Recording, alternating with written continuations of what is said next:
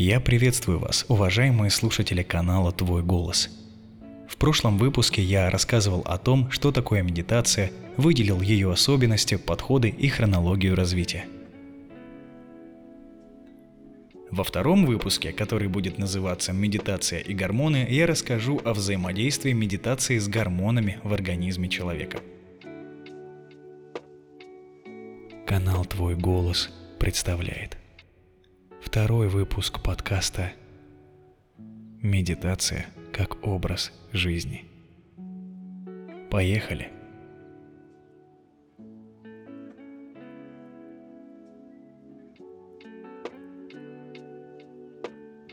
Итак,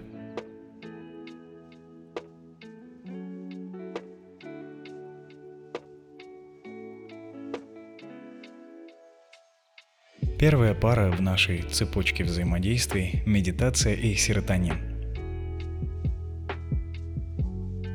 Природный гормон счастья. Также его называют нейромедиатором хорошего настроения. Его особенности – он оказывает воздействие на большинство из 86 миллиардов клеток головного мозга – играет ключевую роль при передаче нейроимпульсов от одной части головного мозга к другой, оказывает влияние на настроение и способствует достижению состояния счастья и удовлетворенности. Чем выше уровень серотонина, тем легче человеку справиться с лечением депрессии. Согласно нейрофизиологу Пристонского университета Барри Джейкобу, Депрессия начинается тогда, когда из-за стресса снижается нейрогенез, то есть производство нейронов. Исследование в университете Монреаля показало, что регулярные занятия медитацией способствуют повышению уровня серотонина в нашем мозге. В ходе медитации улучшается снабжение клеток мозга химическими веществами, необходимыми для производства серотонина. Медитативные практики стимулируют естественное производство серотонина нашим мозгом. Также в ходе медитации возникают условия для создания благоприятной химической среды, способствующей производству новых клеток головного мозга. А это, между прочим, делает нас более счастливыми и более здоровыми. Второй парой в цепочке взаимодействия выступает медитация и кортизол – или гормон, сопровождающий старение организма. Еще его называют гормон стресса. Его производство усиливается, когда мы испытываем стресс или тревогу. Длительное повышение уровня кортизола разрушает клетки мозга, приводит к депрессии, беспокойству, увеличению кровяного давления и бессоннице. Самое важное, что стоит упомянуть, у людей, занимающихся медитацией в течение двух недель, уровень кортизола снижается на 50%. Всего две недели требуется для того, чтобы вдвое меньше переживать, испытывать состояние внутреннего беспокойства и лучше спать. Стоит задуматься. Третий гормон, на который влияет медитация, называется ДГЭА, но это сокращенно. Полностью он звучит как дегидроэпиандростерон – это гормон долгожителей или гормон снятия стресса. Чем выше возраст, тем меньше количество этого гормона в организме, что в свою очередь влияет на частоту заболеваемости и старения. Кстати, чтобы измерить биологический возраст человека, исследователи производят измерение уровня ДГЭА. И это является наиболее точным маркером, чем возраст, выраженный в годах жизни. Чем ниже уровень этого гормона, тем меньше продолжительность жизни человека – Регулярные занятия медитацией обеспечат значительное увеличение уровня дегидроэпиандростерона.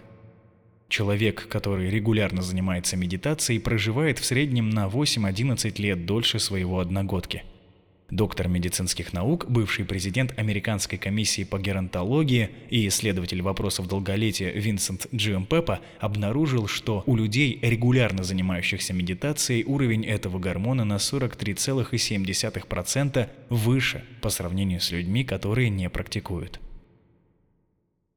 Четвертый гормон в нашей цепочке называется GABA – гамма-аминобутират или гамма-аминомасляная кислота – это один из основных нейромедиаторов центральной нервной системы, стимулирующий процессы торможения в коре головного мозга.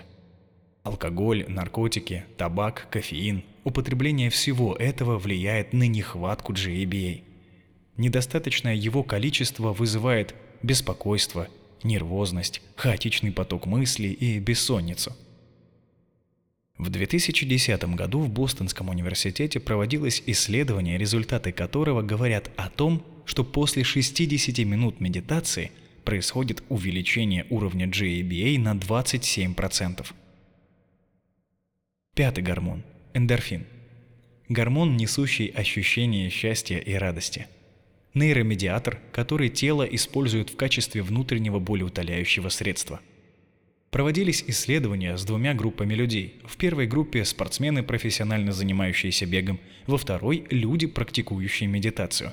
Уровень эндорфина у обеих групп был повышен – более того, у второй группы, то есть у людей, практикующих медитацию, уровень данного гормона был еще выше, чем у профессиональных бегунов. У спортсменов-бегунов есть выражение «достичь верхней планки». Оно означает достижение состояния блаженства, которое охватывает человека во время длительной пробежки или интенсивных занятий спортом. Такого же состояния можно достичь при помощи медитации. Шестой гормон, с которым практика медитации активно взаимодействует, это соматотропин. По-другому его называют источник вечной молодости. Он стимулирует рост во время нашего взросления и поддерживает работу тканей и органов. После 40 лет гипофизарная железа человека размером с горошину, расположенная в основании мозга, начинает постепенно уменьшать выделение соматотропина. Это вызывает угасание физиологии нашего тела, называемое старением. Кости и мышцы становятся слабее, увеличивается жировая прослойка, ухудшается работа сердечно-сосудистой системы, появляется нехватка сна и усталость. Наиболее благоприятными для выработки этого гормона являются дельта-медитации. Во время этих медитаций наш мозг вырабатывает большую часть соматотропина. Дельта-волны головного мозга являются ключевой частотой озарения, которые активизируются во время медитации или во время самой глубокой фазы сна. Седьмой и последний гормон – мелатонин. Со времен, когда человек коснулся Земли, его биологические часы соответствовали ее естественным циклам дня и ночи. Электричество по мере его появления отвоевало часть темного времени суток. Природные ритмы изменились, а значит организм вышел из равновесия. Поэтому враг мелатонина номер один – это избыток искусственного освещения. Только перед отходом ко сну мелатонин, который вырабатывается шишковидной железой, достигает максимальной концентрации. Его преимущества заключаются в предотвращении рака, усилении иммунной системы, замедлении процессов старения.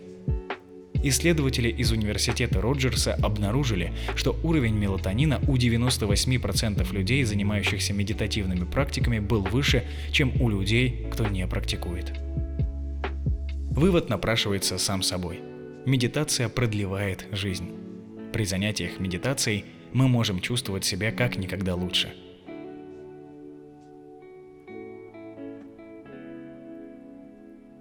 Уважаемый слушатель, благодарю тебя за то, что ты дослушал до конца. До встречи в третьем выпуске подкаста «Медитация как образ жизни».